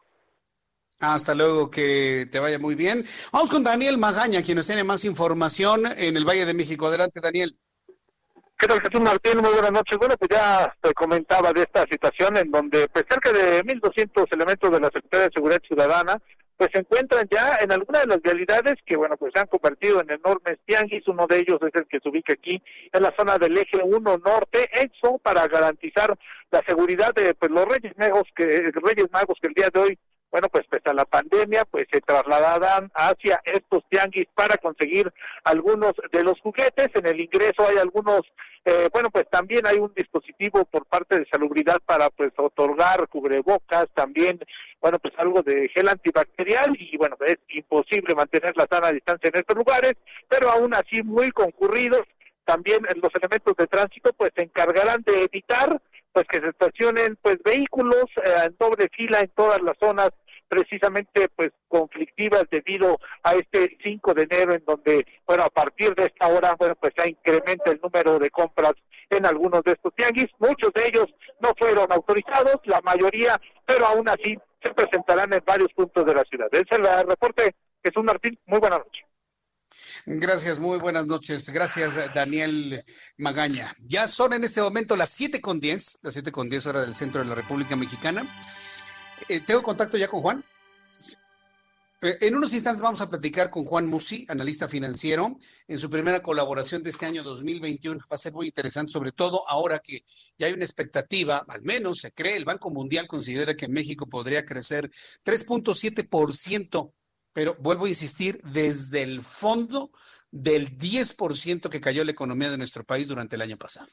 Es decir, imagínense usted un pozo y luego desde ese pozo calcule usted un crecimiento del 3.7%. Eso es, lo, eso es lo que va a intentar salir la economía. evidentemente, tengo que explicarlo de esta manera para que luego no le venga alguien por ahí a decir, no, nos va, muy bien. Ya hasta lo dice el Banco Mundial, que vamos a crecer 3.7. Ajá, sí, pero desde el fondo del 10. Aguas con eso, ¿eh? Y ayúdame, por favor, a transmitir esta idea para que no nos estén, pues, eh, moviendo el dedo, dando a tole con el dedo, ¿no? Por supuesto, se trata de que las cosas se digan finalmente como, como son. Bueno, en las noticias que nos han sorprendido muchísimo, es lo que acaba de reconocer la Comisión Federal de Electricidad. Mire, malo porque ocurrió y, algunos dirán, no, pues qué bueno que lo reconoció. No, pero es que una empresa como la Comisión Federal de Electricidad no se puede dar el lujo de cometer semejante error. Mire que yo conozco a la CFE desde hace muchos, muchos años y hemos conocido a muchos de sus directores y he conocido también a lo largo de muchos años la forma de llevar la comunicación social de la CFE. Jamás de los jamases me hubiese imaginado que la CFE hubiese utilizado un documento falso para sustentar una argumentación de algo tan grave como fue un apagón generalizado en toda la República Mexicana. ¿Qué le quiero decir? Que al día de hoy a nadie nos consta que lo que nos estén diciendo es verdad y ese es el problema cuando se caen este tipo de errores, entre comillas, que pierden toda credibilidad. La Comisión Federal de Electricidad reconoció que el documento presentado como evidencia de incendio, del incendio que causó el apagón del 28 de diciembre pasado en gran parte del territorio nacional y que supuestamente fue avalado por Protección Civil de Tamaulipas, era falso. A ver, usted dígame, ¿quién es más culpable de esto? ¿Quien genera un documento falso o quien lo acepta y lo hace público? El que lo acepta y no lo verifica. Alguien me podrá decir en CFE, ay Jesús Martín, pues es que obviamente le vamos a creer a protección civil, sí, pero aún así, aún así, están obligados a verificar la información, señores de CFE, están obligados a verificar la información.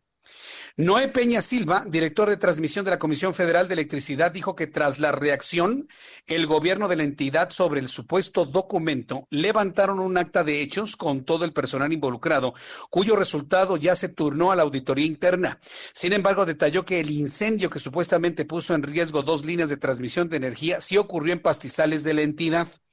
Indicó que el sábado pasado hubo otros tres incendios en la zona, los cuales no provocaron interrupciones en el abasto de energía, por lo que argumentaron que las fallas del sistema fue por exceso de generación renovable en el país, que el gobierno actual continuará limitando en el marco de sus atribuciones. ¿Escuchó usted bien? Dicen que el corte de energía eléctrica, por eso le digo que usted y yo tenemos que estar muy listos para las elecciones del mes de junio. ¿eh? Nos sale la Comisión Federal de Electricidad que el corte no fue por el incendio, aunque sí hubo incendio, no fue por el incendio, sino que las interrupciones del abasto de energía, las fallas en el sistema, escuche, fue por el exceso de generación renovable en el país, que el gobierno actual continuará limitando en el marco de sus atribuciones. Esto es precioso. Yo mismo se lo voy a mandar a Greenpeace y a todos los organismos internacionales que defienden la generación de energía renovable. Yo se los voy a enviar. Sí, claro. ¿Usted cree que se los va a mandar la Comisión Federal de Electricidad? De verdad, ante lo que estamos. ¿eh? Entonces, ¿usted cree las versiones que si la energía renovable, que si un desbalance en producción-consumo, que si un incendio que quemó dos cables? Al día de hoy no sabemos qué pasó. Al día de hoy, usted y yo no sabemos qué pasó. Y se genera esta confusión, ¿sabe para qué? Para no explicar nada. Para no explicar nada. Inclusive el pasado 28 de diciembre, ya sabe que dice el dicho, piensa mal y acertarás. Yo en lo personal creí que fue una mala broma de alguien en la CFE. Ah, mira, les vamos a bajar la luz hoy día de los inocentes. Es poco probable, pero posible. ¿eh? Es poco probable, pero posible. Claro que es posible, por supuesto, ¿sí? Para juguetones que nada se toman en serio. Y hemos visto muchos ejemplos actualmente. Entonces, bueno, ahí está. Yo le invito para que me envíe sus comentarios a través de Twitter, arroba Jesús Martín MX, y a través de YouTube en el canal Jesús Martín MX. Al día de hoy, esto podemos sacar en conclusión, no tenemos certeza de lo que pasó dentro de la Comisión Federal de Electricidad con el cortón de energía eléctrica el pasado 28 de diciembre. No lo sabemos. Es lo único que ha provocado la aclaración, entre comillas, que se generó el día de hoy, para que usted se sorprenda. Este martes llegó a México el cuarto cargamento de vacunas contra COVID-19 de Pfizer. Las 53.650 dosis fueron divididas en dos arribos. Por una parte, 8.700 inyecciones arribaron al, al aeropuerto de Monterrey. Ya hace unos instantes con nuestra corresponsal en Monterrey le dimos la información. Escuchamos inclusive la voz del secretario de salud de la entidad agradeciéndole a Hugo López Gatel las vacunas, bueno, es lo políticamente correcto, pero no hay nada que agradecerle a Gatel ni a nadie. Es la obligación que tienen, enviar la vacuna necesaria para la población. Entonces llegaron a Monterrey, sitio elegido como nodo de distribución para la región norte, explicó Zoe Robledo, director del Instituto Mexicano del Seguro Social. De esta manera lo informó el director del IMSS. Estamos aquí en el aeropuerto de Monterrey, del gran estado de Nuevo León. Estamos con el general secretario Luis Crescencio Sandoval, nos acompañan también el secretario de Salud de Nuevo León, el doctor de la O, está también el secretario de Salud de Coahuila y, todo el personal recibiendo estas 8.755 vacunas. Están llegando aquí a, a este lugar como el nodo que se planteó en el plan de vacunación para partir ahora hacia, hacia Coahuila. Como se ha estado planeando, allá en, Coahuila ya se han aplicado más de 5.500 vacunas. Ahora se continuarán con estas y como también lo ha estado informando el doctor Alcocer, el doctor eh, López Gatel a partir del día martes 12. Será que empiecen a llegar el nuevo cargamento con, con las 453 mil vacunas ya para el resto de todos los estados, para el personal de salud eh, de primera línea, como usted lo ha indicado. Bien, pues esto fue lo que comentó Zoe Robledo, el director del Instituto Mexicano del Seguro Social, quien, bueno, pues yo le escuché un tono, pues, bueno, evidentemente de preocupación, pero al mismo tiempo de orgullo de que han salido las cosas hasta eso bien con las poquísimas vacunas que han llegado a México. Necesitamos millones, ¿eh? No necesitamos decenas de miles, necesitamos millones el, ir a vacunarse ha generado desesperación. Lo platicábamos con el doctor Oseguera. Para los amigos que no lo escucharon, les comento, el doctor Jorge Oseguera de Politécnico Nacional nos comentaba que está generando una idea, que la gente está en sus casas sentada esperando que le llegue la vacuna, pero lo que se tiene que hacer es eh, empezar con con una actividad física, con un mejorar la forma de vida para poder de alguna manera fortalecer el sistema inmunológico y estar en mejores condiciones para enfrentar la posible llegada del virus al cuerpo. Eso fue lo que comentó el doctor Oseguera hace unos instantes. Mientras tanto, fíjese, ante lo que acabamos de escuchar, sucedió hoy en Monterrey como nodo para la distribución de vacunas en el norte del país y las 4.875 que le tocó a Nuevo León, son muy poquititas, poquititas, pero bueno, es el principio de todo. Los gobernadores que integran la Alianza Federalista advirtieron que persiste la incertidumbre sobre la estrategia y los tiempos para la aplicación de la vacuna contra COVID-19 en el país. Ante ello, pidieron una distribución equitativa. Los gobernadores de oposición, que están aglutinados en esta alianza federalista, están pidiendo una distribución equitativa entre entidades que presentan mayor saturación en los hospitales. Yo creo que la petición me parece que es justísima, ¿eh? justísima. Señalaron además que una vez que la primera etapa de vacunación termine y llegue el turno de inmunizar a sectores más densos de la población, la distribución de la vacuna deberá estar soportada, tener método y considerar capacidades locales. Esto es lo que de alguna manera han comentado los gobernadores. Buscaré a alguno de los gobernadores de la Alianza Federalista para el día de mañana, a ver si alguno de ellos, el que sea, ¿no? Porque todos están finalmente en la misma petición ¿Nos pueden compartir alguna idea, ¿no? Sobre eh, cómo es este reparto equitativo, a qué se refieren. Yo, por ejemplo, en lo personal, ya lo hemos comentado, debería de vacunarse ya después de los médicos el sector económicamente activo del país. ¿Por qué? Porque se están muriendo en México muchos jóvenes, adultos jóvenes, dejando a niños pequeños huérfanos. Y eso parece, no lo ha mencionado el gobierno, pero ni por equivocación, ¿eh? Ni por equivocación. Pero eso está ocurriendo. Pensar de que se están muriendo nuestros abuelitos, eso no es cierto. O sea, sí, pero además en México se está enfermando gente joven de entre 25 y 45 años. ¿eh? También se están enfermando, muchos están muriendo en esas edades, 29, 30, 32, 35 años. Si hay alguien que me escuche y no ha conocido ningún caso, bueno, pues se lo informo. Y quienes ya lo han vivido, no me dejarán mentir. En México el comportamiento del virus es completamente atípico que en otras partes del mundo. Aquí se está ensayando con adultos jóvenes. No es como en Europa, como en España o en Francia, donde allá se ensañó el virus con los adultos mayores de 55, 60, 65 años en adelante. No, no, no. Acá en México el fenómeno es completamente distinto. Bien, pues cuando son las 7 con 21, las 7 con 22 horas del centro de la República Mexicana, Varias personas me han comentado que eh, les causa un desazón todo esto que le he estado comentando. Pues sí, mire, lo que no tenemos que hacer nosotros es preocuparnos, sentarnos a rumiar nuestra desgracia, ¿no? Lo que tenemos que hacer es tomar acción y la acción que usted y yo debemos tomar de ahora en adelante, todos mis amigos en todo el país, es ir visualizando competencia política para que nosotros con nuestro voto podamos equilibrar esto. Vote usted por quien quiera por quien quiera. Pero yo solamente le digo, debe usted pensar en hacer un equilibrio de las cosas, porque si no, nos vamos a seguir enfrentando con este tipo de fenómenos que ya le he platicado a lo largo de este programa. Y le digo esto porque de manera muy acertada, de manera muy acertada, hoy Marco Cortés, el dirigente nacional del PAN, eh, anunció abrir la puerta a aspirantes a gobernaturas no elegidos por Morena. ¿sí? No elegidos por Morena. Fíjese lo interesante. Yo hace algunas semanas le había comentado, hay que visualizar las disidencias. Hay que visualizar las disidencias. No crea que todos están apoyando lo que actualmente tenemos. No, no, no, no, no.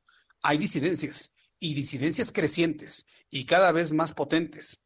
Bueno, pues hoy Marco Cortés, dirigente nacional del PAN, afirmó que en su partido tiene las puertas abiertas para aquellos aspirantes a gubernaturas no elegidos de Morena esto de cara al proceso electoral de este año. En conferencia de prensa junto con los dirigentes parlamentarios del Blanque Azul, dijo que el partido tiene las puertas abiertas para todos aquellos que buscan un cambio en la situación actual del país, pero puntualizó que esto se analizará en otras fuerzas políticas de, para conformar la alianza Va por México a fin de tener un consenso.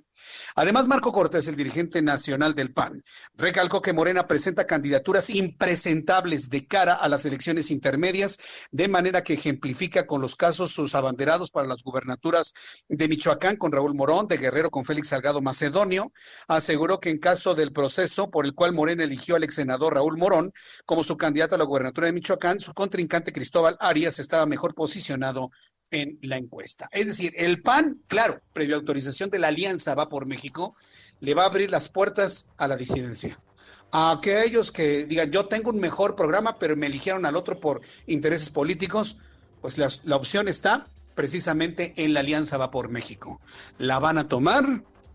Lo sabremos seguramente en el siguiente capítulo de esta historia. Hoy a los mensajes, regreso enseguida, le invito para que me escriba arroba Jesús Martín MX y en YouTube Jesús Martín MX. Escuchas a Jesús Martín Mendoza con las noticias de la tarde por Heraldo Radio, una estación de Heraldo Media Group. Escucha las noticias de la tarde con Jesús Martín Mendoza. Regresamos.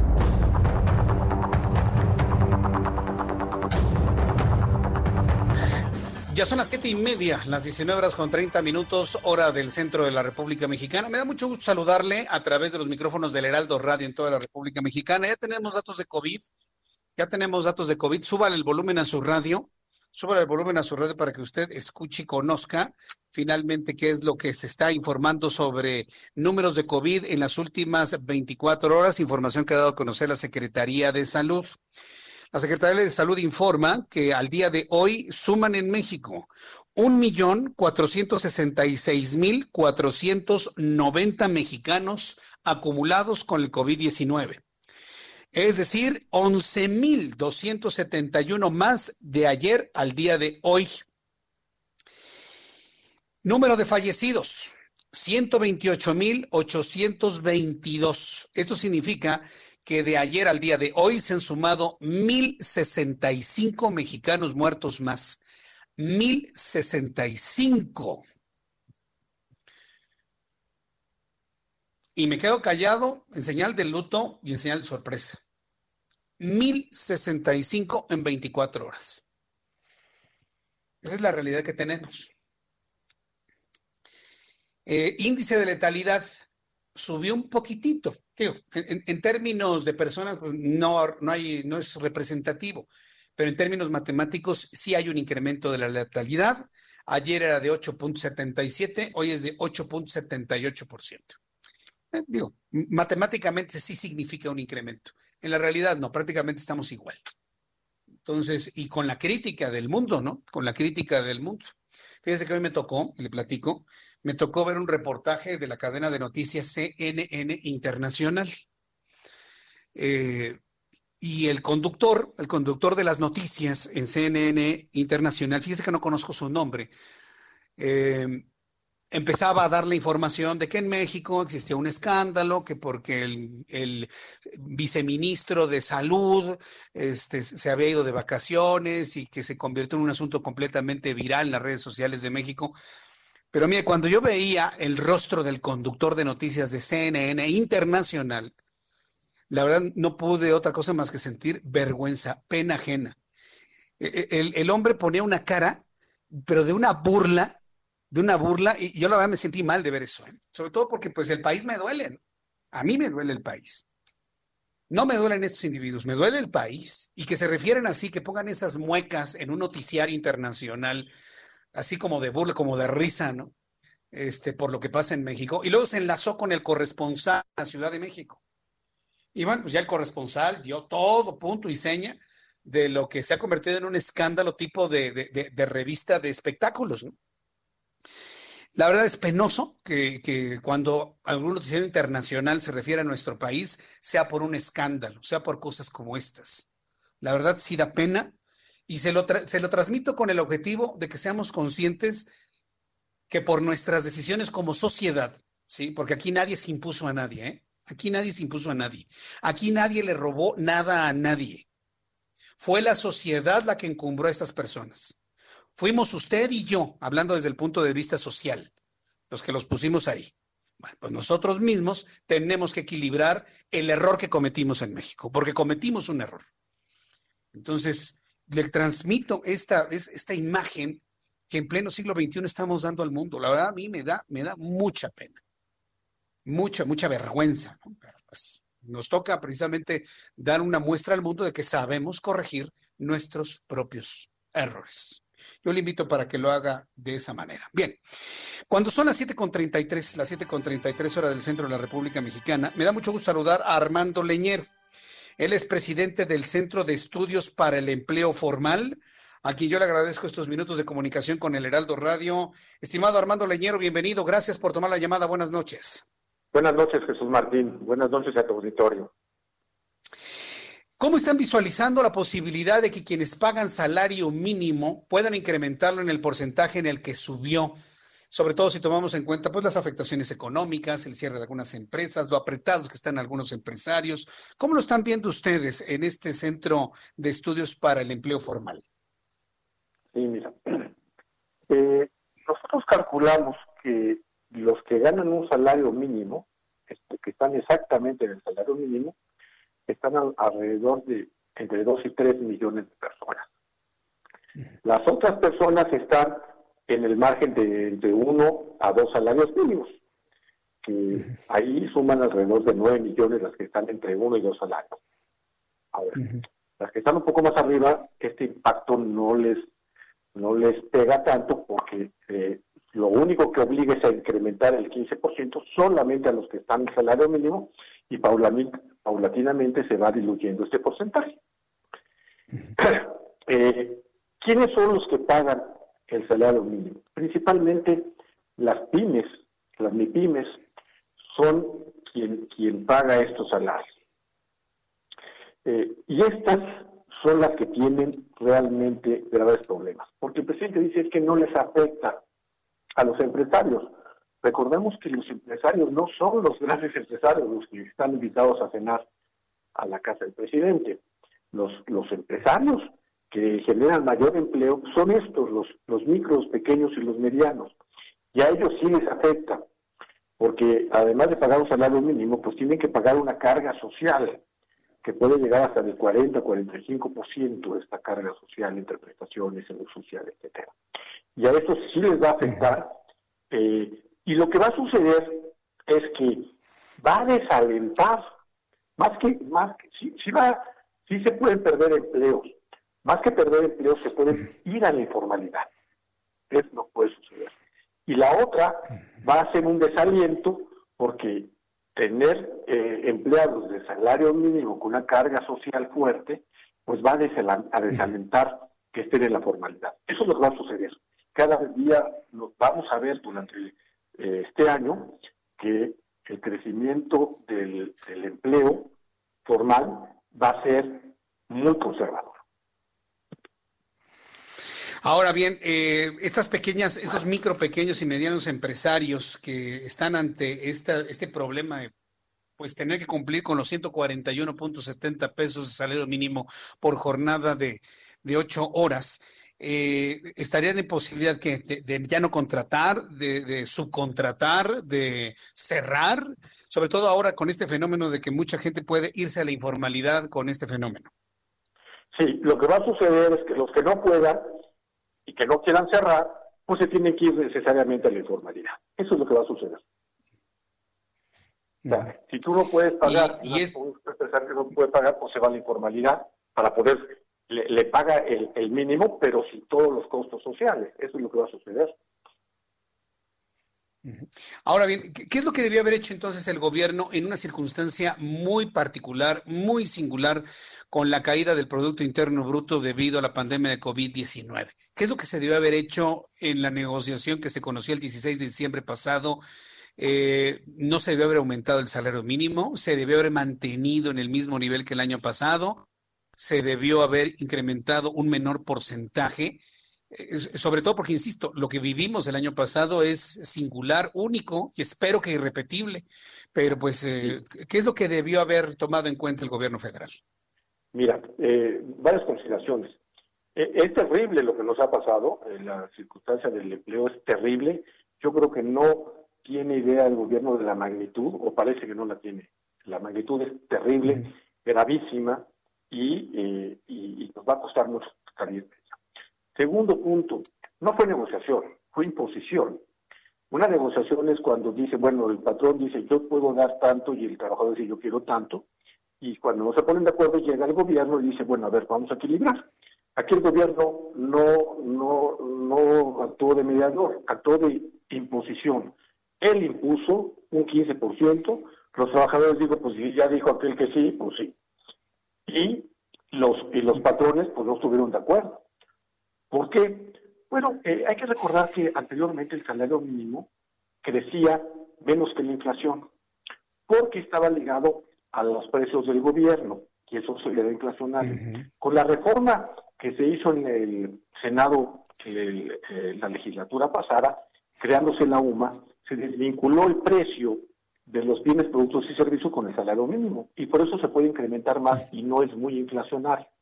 Pero este, en esta época, en el, bueno, los primeros dos años de este gobierno, el incremento fue del 16 y del 20, que fue suficiente para ir recuperando que, se, que hacía falta. Pero en esos momentos no era lo, adecuado. Lo que nosotros creemos que debió haber sucedido es por lo menos mantener el poder adquisitivo de ese salario mínimo, es decir, incrementarlo como la inflación y ligeramente un poco más. ¿Qué es un poco más? Si la inflación fue del 3.3, no arriba del 5% cuando mucho. Mm, una media entre 3.3, 4.5, más o menos por ahí. Pero no más. Con eso conservas el poder adquisitivo, pero hoy no buscas la recuperación. Eso hay que dejarlo cuando haya mayor crecimiento económico, como tú lo decías. Pues digamos que esto que me está comentando es la política que se venía aplicando en tiempos anteriores, que por cierto tan criticada, tan atacada, tan vilipendiada por quienes hoy están ejerciendo el gobierno. ¿Cómo poder conciliar las dos posiciones? Bueno, mira, eh, la otra posición, pues sí, ah, hizo que el poder adquisitivo de la, de la moneda perdiera mucho. Eh, nosotros creemos que hoy por hoy sí debe ir creciendo, ganando terreno el poder adquisitivo del salario mínimo, pero, este, pero no en esas magnitudes, sobre todo en una época de crisis. Por lo tanto, yo creo que una buena negociación hoy, en esos tiempos, debería ser alrededor del 5 o 6%, y yo creo que eso es un poquito lo, lo, que si le preguntáramos a los microempresarios dirían, bueno, yo estaría a gusto con, o tranquilo con un, con un incremento de ese tamaño.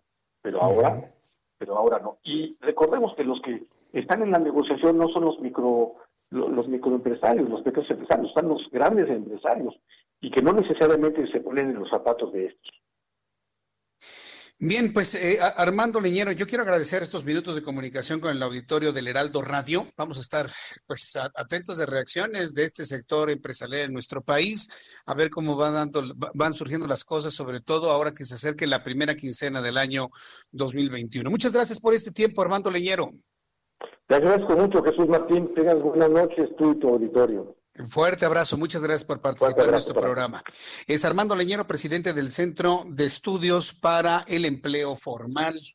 Qué complicado, ¿no? La verdad es que es, es un tema muy, muy difícil porque, a ver, dígame quién no estaría apoyando el que aumente el salario. Pues yo creo que todos lo que, los que queremos es que nos aumenten el sueldo y máximo en tiempos de crisis pero un aumento de sueldo tiene que estar sustentado en productividad. O sea, no es, no, no es de gratis. Ay, Jesús Martín, pero es que los, los empresarios son millonarios, son ricos. No, no, no, no, no. Los micro, pequeños y medianos que dan el 95% de las plazas de empleo no son ricos ni millonarios, no se equivoque, ¿eh? no se equivoque. Por, porque exista un, un Carlos Slim no significa que todos son ultramillonarios. Usted se equivoca completamente.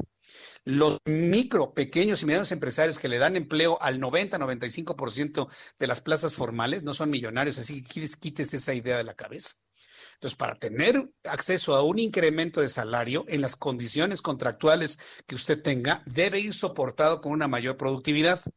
Tiene que ir soportado con un mayor ingreso tiene que ir soportado con mayores ventas, tiene que ir soportado con muchos elementos antes. Yo sé que todos quisiéramos que nos aumentaran el sueldo, yo lo entiendo, pero yo le estoy diciendo lo que finalmente tiene que ocurrir para que esto se, se mantenga y no se muera el dador de empleo en el camino. Porque usted qué prefiere? Que le den un superaumento, pero en el camino se muera el empleador y lo tengan que correr porque ya tiene que cerrar sus puertas, o mantener, o mantener su salario eh, con un aumento un poquito, no, no tanto como usted lo esperaba, pero con la garantía de que su empleador va a sobrevivir y le va a seguir dando trabajo a lo largo de todo este año. ¿Qué prefiere usted? Nos hace falta mucha orientación en ese sentido en México, mucha, mucha, por supuesto. Y de eso se aprovecha, ya sabe usted quién, para, para decir, aumenta porque yo digo 141 pesos y todos los empresarios, espérenme tantito, presidente, pues, no me ha preguntado si puedo o no puedo, ¿no? Eso es lo que nos estaba planteando precisamente Armando Leñero. Son las 7 con 43. Me da mucho gusto saludar a través de la línea telefónica a Juan Musi, analista financiero. Mi querido Juan, te deseo un feliz año. Espero que le hayas pasado muy bien y bienvenido a tu primera colaboración en nuestro programa en este 2021. Qué gusto saludarte, Juan. Igualmente, mi querido Jesús Martín, pues antes que nada, mis mejores deseos para todo el mundo, sobre todo mucha salud, ¿no? Ahora sí que eh, esto, esto que siempre decimos de manera como, eh, pues digamos que fija, ¿no? Es, es, como ya una frase, incluso sonaría hasta trivial, pero pues ahora sí con mis mejores deseos de salud, Jesús Martín, que todos tengamos salud y sus seres queridos y pues aquellos que nos escuchan que tienen a gente que la está pasando mal, mi solidaridad y respeto y a seguirnos cuidando. Y pues nada, esto que comentas es, es, bien interesante. Ahorita yo te digo, yo traigo una nota sobre algo que es muy interesante y que creo que vale la pena observar este 2021. Pero pues va muy de la mano con lo que te había preparado yo porque pues es claramente un tema un tema electoral, es año de elecciones. 2021 en México eh, a, a, mitades de año veremos elecciones intermedias, hay muchas gobernaturas en juego, está desde luego que la la Cámara de Diputados, el Senado, eh, hay mucho en juego en materia política. Y bueno, pues evidentemente eh, esta es una carta fuerte para llegar bien posicionado a la elección. Y yo estoy a favor de que la gente que menos tiene gane más y estoy a favor de que cada vez haya menos gente en la pobreza. De hecho, de eso se trata gran parte de mi trabajo, de mi análisis, de mi estudio, de lo que yo he hecho y me he dedicado toda la vida es a final de cuentas el que cada vez más gente tenga acceso a una mejor calidad de vida, pero esto tiene que tener sustento. No se puede tener calidad de vida, por ejemplo, en el comunismo, porque hemos visto cómo ha fracasado, por donde ha aparecido. No se puede tener calidad de vida con políticas populistas y con solamente dádivas, si no se sustenta, tú bien lo dijiste, con productividad, con desarrollo, con crecimiento económico. Entonces, todo esto que suena tan bonito, pues evidentemente llevarlo a la práctica va mucho más allá que un simple decreto de que, pues bueno, de golpe y plumazo todo el mundo va a ganar 15% más. Como únicamente toca a la gente que está en el salario mínimo y esa gente es muy poca, creo que esta medida al final de cuentas sí lastima y sí le hace mucho daño a muchos empresarios, pero es menos dañina porque muy poca gente realmente percibe únicamente un salario mínimo y por lo tanto pues sería muy poca la gente que o las empresas o los pequeños empresarios que estarían viéndose afectados por por esta medida. Estoy súper a favor de que cada vez más mexicanos se incorporen a un, a un mejor nivel de vida, pero esto, tú bien lo dijiste, tiene que venir de un gobierno que busque la manera de instaurar en conjunto con la iniciativa privada inversión, medidas y planes e incentivos, estrategia, y todo lo que se tiene que hacer hacia adelante para generar fuentes de empleo, para generar una planta productiva, para generar quizás también y por qué no incubadoras de negocios, líneas de crédito y no solamente centrarte en una agenda 100% populista que lo único que está logrando pues a final de cuentas es que en una crisis tan profunda para muchos este puede ser también un golpe o un puyazo final. Al final, eh, eh, eh, como te decía, son pocas las personas que perciben el salario mínimo, pero al final esta medida se afecta pues a mucha gente que a duras penas y sobrevive y ha logrado sobrevivir estos duros efectos de la pandemia. Y lo que te comento, te lo digo porque el 2021 para mí el principal reto precisamente va a ser ese, cómo vamos a llegar posicionados eh, no solamente a la mitad del año para las elecciones, pero observar también de manera muy cercana el que ojalá y no progresen medidas y, cosas que se les han ocurrido, y yo te lo he dicho siempre, con mucha creatividad, pero una creatividad ignorante, eh, el, por ejemplo, tocar la soberanía y la autonomía del Banco Central, como usarlo eh, para depositar dólares en efectivo. Recordarás que la parte final del año pasado ese debate se mandó para discutirse este año. Ojalá y no progrese, sigue estando vivo ese tema, pero ojalá y no progrese. O iniciativas para tocar las propias reservas del Banco Central, cuando el Banco Central es el único que tiene facultades para decidir para qué se usan esos recursos. No sé si tenga tiempo vas a corte, Jesús Martín.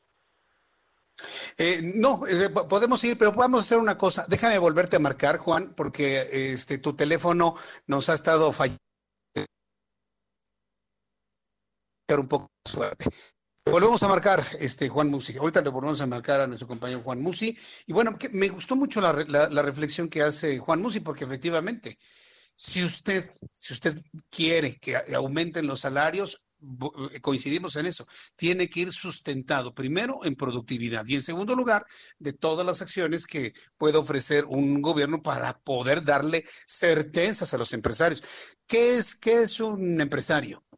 Es, un rico que aplasta al pobre. No es cierto. Quítense esa idea, señores. Quítense esa idea. Es un hombre o una mujer, que puede ser usted, que pone su dinero en la mesa para generar empleo en un país y generar riqueza. Entonces, por favor, si, no empezamos, si no empezamos a cambiar esta lucha de clases que ha sembrado, ya sabe usted quién, nos va a llevar verdaderamente la tristeza. Los han engañado. No podemos ir a una lucha de clases. Eh, Juan, ya estás en la línea telefónica, te escuchamos. Sí, eh, bueno, perdón, te decía que, evidentemente el gran reto será ese, el cómo se llega a mitades de año de cara a las elecciones, pero también ojalá y no progresen medidas de gente ignorante que está hoy en el poder y que ha buscado promover iniciativas eh, tan absurdas como el que el Banco Central pudiera hacer una caja chica y aceptar dólares en efectivo para darle gusto a un empresario o a un grupo de empresarios que están presionando precisamente al Senado, concretamente a, a un senador para haber llevado esta iniciativa a la mesa pero que esto podría destruir y podría tener consecuencias catastróficas al violar, tocar y manipular esta autonomía que tiene el Banco Central y que así se debe de mantener. Eh, por ahí también surgieron eh, muy al principio de este mandato eh, ideas de tocar las reservas del Banco Central. Ya se chutaron el fondo de emergencia, ya quieren chutarse todos los fideicomisos y ahora se quieren chutar las reservas. Mira, si algo se ha mantenido relativamente bien en lo que va de esta administración, es el manejo de las finanzas públicas en donde sigue existiendo disciplina fiscal.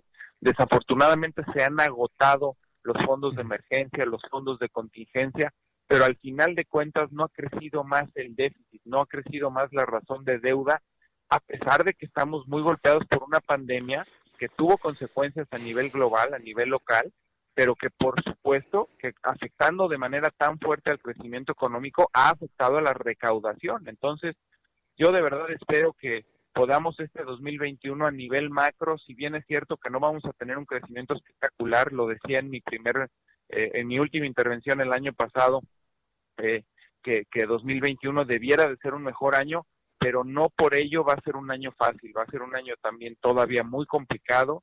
Estamos viendo pues, que apenas empieza la aplicación de las vacunas y que la velocidad a la que vamos nosotros y gran parte del mundo pues es mucho más lento de lo que desearíamos. Entonces, todavía el confinamiento, todavía el aislamiento y todavía estas consecuencias económicas que trae el efecto de la pandemia se van a sentir durante gran parte del 2021. Entonces, pues yo hago un extenso llamado sobre toda la gente que está en el poder pues que este tipo de cosas y sobre todo la autonomía del Banco Central definitivamente no se toque porque podría generarse una, una, especie de efecto dominó, mi querido Jesús Martín. Tocando la autonomía del Banco Central podría venir muy pronto una degradación en la calificación crediticia y con ello perder el grado de inversión. Y bueno, pues ahí las consecuencias son muchas, muchas, incluso me atrevo a decirte, catastróficas.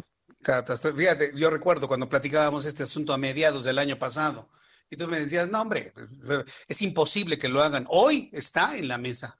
Entonces, si tocan las reservas del Banco de México, tú me lo decías, si tocan las afores, es como intervenir el sistema financiero de nuestro país. Y bueno, pues ahí tendríamos que tomar otro tipo de decisiones mucho más fuertes, ¿no, Juan? Para, para concluir.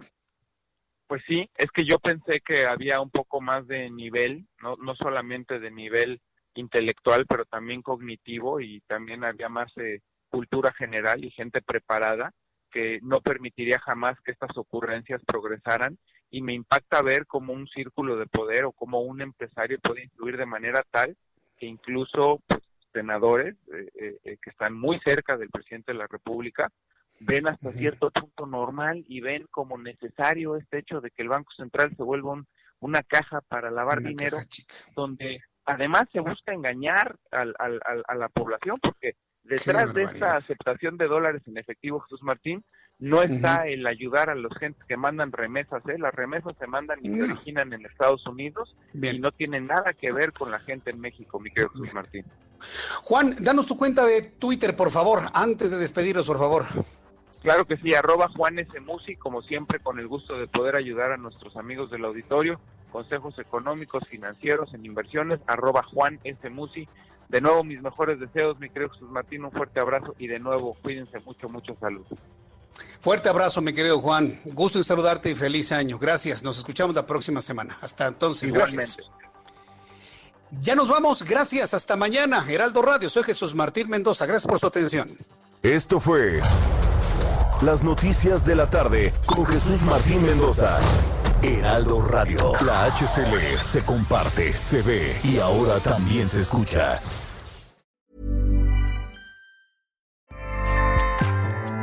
ACAST powers the world's best podcasts. Here's a show that we recommend. The Real Housewives is a guilty pleasure for most, but if you're looking to not feel guilty about that pleasure, tune in to Everything Iconic with me, Danny Pellegrino, where I break down all the messy moments and behind the scenes antics of Bravo's popular franchise. And on Everything Iconic, I also interview celebrity guests like Kelly Ripa, Kiki Palmer, Drew Barrymore, Cameron Diaz, and more about their guilty pleasures, their past work, and so much more. So if you're pop culture obsessed and find yourself watching way too much reality TV like me, tune in to Everything Iconic with Danny Pellegrino wherever you listen to podcasts. ACAST helps creators launch, grow, and monetize their podcasts everywhere. ACAST.com.